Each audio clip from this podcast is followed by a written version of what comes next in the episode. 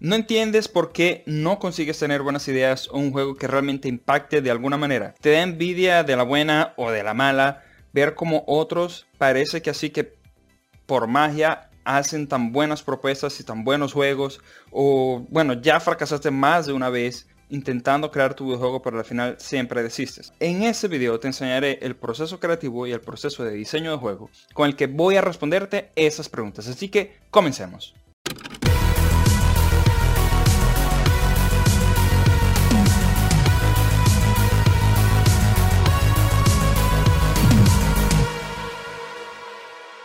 ¿Qué tal? Soy Juan León y estoy creando el juego Elvis Clan Tricky Seasons y aquí abajo en la descripción vas a poder ver el link, bajártelo, darme feedback, jugarlo, si te parece bueno, si te parece malo, en fin, es importante que si lo juegas, me des feedback, es muy muy muy importante para yo poderlo mejorar con las nuevas actualizaciones que vienen. Bueno, también estoy aquí para ayudarte con este canal a desarrollar tu videojuego, a divertirnos en el proceso y finalmente a que lo puedas publicar. El concepto más importante que debes entender como diseñador de videojuegos que es bien famosillo, es el Core Design Loop. Esto es lo que los diseñadores o los game designers profesionales utilizan a su propia manera con el tiempo para poder desarrollar sus videojuegos. Y, y, lo usan porque es como dicen en mi país. Esto es el básico más el impuesto. O sea, todo diseñador de videojuegos lo utiliza. Lo mejor de todo es que si tu fuerte no es la creatividad, esta metodología va a ayudarte a que puedas desarrollar tus propios videojuegos. Y no va a ser algo como que así, voy a ser creativo o voy a, a, desarrollar videojuegos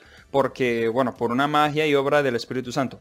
No, eso es porque lo vas a aprender a través de esta metodología, que con la práctica vas a llegar a realmente ser una persona creativa y poder desarrollar tus videojuegos. Con el Core Design Loop para aplicarlo debes realizar seis pasos. Y el primer paso es la inspiración. Aquí debes decidir cuál es la experiencia que vas a crear. Fíjate que dije decidir. No es que, ay, se me ocurrió una idea. No, no, no, no. Aquí tienes que decidir qué es lo que quieres hacer. ¿Quieres hacer un juego de carreras? ¿Quieres hacer un juego de plataformas? ¿Quieres hacer un RPG? ¿Qué es lo que quieres hacer? ¿Qué es lo que quieres transmitir? ¿Qué tipo de experiencia el jugador va a tener cuando juegue tu juego? Tienes que investigar mucho sobre esto, pero ¿de qué manera tienes que investigar?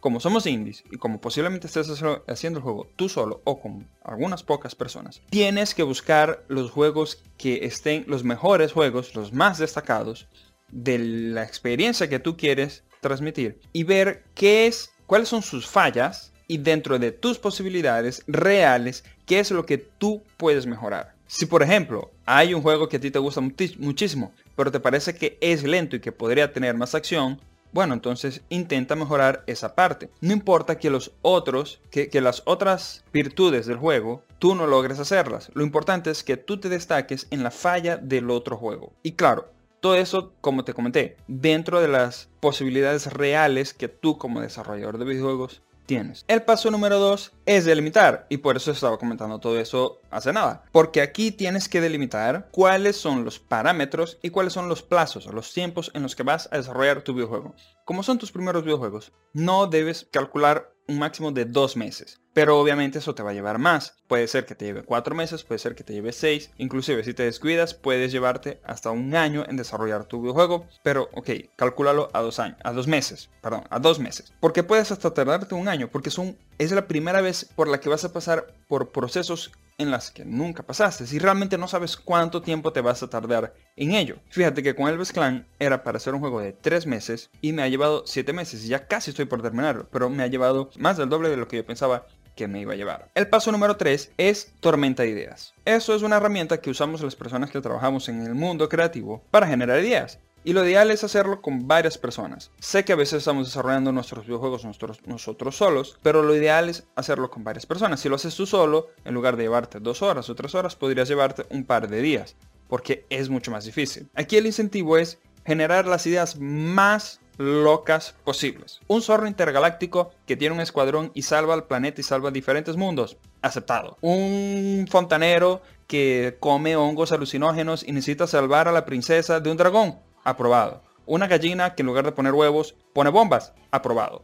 Así de simple, las ideas más locas que se te ocurran son totalmente aceptables. Pero, ¿qué pasa? Ningunas de esas ideas pueden sobrepasar los márgenes y las delimitaciones en el paso número 2. Ninguna de esas ideas deben ser criticadas, inclusive las tuyas, o sea, por ti mismo. Es decir, tienes ideas y escríbelas. No importa, empieza, empieza a escribir todas las ideas tú y tu grupo. Luego vamos a ver qué pasa con esto. Hay que dejar fluir todo, pero eso sí, una vez que ya tengan un montón de ideas, la cuestión es que debes agruparlas con las ideas que más se parezcan para que puedan consolidar varios juegos. Al tener esos grupos separados, debes escoger cuál crees que es el mejor y el más factible con el que tú puedas realmente realizar este juego. Obviamente eso tiene que estar dentro de los parámetros, dentro de las mecánicas, de la cantidad de mecánicas que decidieron que no deben ser más de dos para hacer los primeros juegos y que realmente van a poder hacerlo dentro del tiempo estipulado. Recuerda, vas a hacer todos esos cálculos, pero después vas a tener que multiplicarlo por 2, por 3 o hasta por 4 porque te vas a llevar mucho más tiempo. El paso número 4 es prototipar. Aquí vas a agarrar de todas estas ideas que tuvieron, que fueron divididas en 5 grupos o más, o grupos, dependiendo de cuántos grupos sean, y vas a tomar una, la que mejor te parezca o le parezca al grupo. Ahora, eso hay que darle vida. ¿Sabías que a los publishers les interesa más un juego bien sólido con tres niveles, apenas tres niveles, que ver un juego completo. Los publishers lo que buscan es un core gameplay bien definido, que ellos puedan entender qué es lo que el jugador necesita hacer y cómo eso se implementa en los niveles que tú has diseñado. Pueden ser mínimo tres, pero tampoco puede ser mucho, no necesita que sea el juego completo algo bien simple que se pueda sentir, se pueda entender de qué va el juego. El prototipo también debe tener un estilo visual y las sensaciones que el juego va a transmitir muy bien definidas. Eso es realmente importante para que puedas tener un buen feedback. No todo tiene que estar 100% acabado, pero sí es necesario que realmente ese prototipo proyecte cómo el juego va a ser en su versión final. Para que entiendas mejor eso, piensa en tu juego favorito o en tus tres juegos, en los tres juegos más favoritos que tienes de la vida. Y busca videos en YouTube de cómo eran los prototipos de estos juegos. Vas a ver la diferencia entre cómo es la versión final y cómo es la versión de prototipo. Entonces allí ya puedes hacer una analogía de cómo debe ser el tuyo. Recuerda, tres niveles, no todo el juego. Algo bastante pequeño y bastante simple que se pueda entender y saber cómo es que va a ser ese sentimiento al jugarlo. El paso número 5 son las pruebas. Si para un publisher funciona que les envíes un prototipo con tres niveles, quiere decir que para cualquier desarrollo también funciona. Es decir, para que tú puedas sentir y entender si, te está yendo bien en el desarrollo del juego o no. Con el prototipo tienes que salir de tu zona de confort. Yo sé que es difícil, pero esto se lo tienes que mostrar hasta tu abuela para que lo juegue. Para quienes somos tímidos, eso es, para mí, es lo más difícil de crear un videojuego. Estar hablando con las personas para que lo jueguen. Es realmente bastante complicado. Pero no hay de otra. Hay que salir y hay que pedir a la gente que lo juegue. Recuerda que como es su juego, tú vas a creer que, tú vas a creer que es perfecto. Cosa que no es así. Entonces, entre más personas lo jueguen, más vamos a poder saber si estamos yendo por el camino correcto, si realmente estamos haciendo un juego divertido y cómo vamos a poder mejorar esos errores que estamos cometiendo. Y el paso número 6 es iterar. Usa lo que has aprendido durante todo este proceso para repetirlo una y otra vez.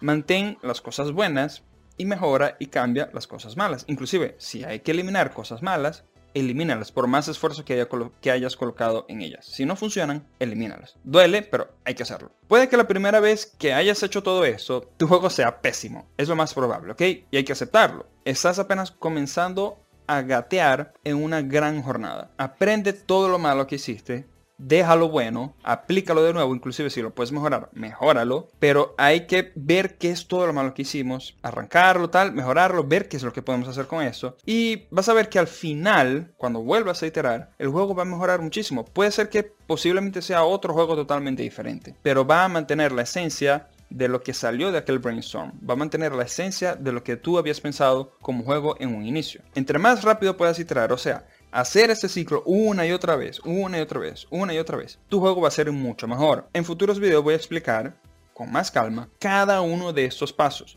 pero con que ya sepas que existe ese ese proceso y esta metodología de diseño de videojuegos ya estás en un nivel que el resto de las personas no están. Gracias por estar conmigo hasta el final, soy Juan León y si te gustó el video dale like, comparte, ponlo en las redes sociales, ayúdame a cada vez ser más. Recuerda que tenemos el grupo en Facebook llamado Tu Juego Indie, también tenemos comunidad en Discord, aquí abajo te van a aparecer los links, tenemos Patreon, patreon.com barra Juan León o aquí arriba también te va a aparecer la pestaña, se les quiere y nos vemos, chao.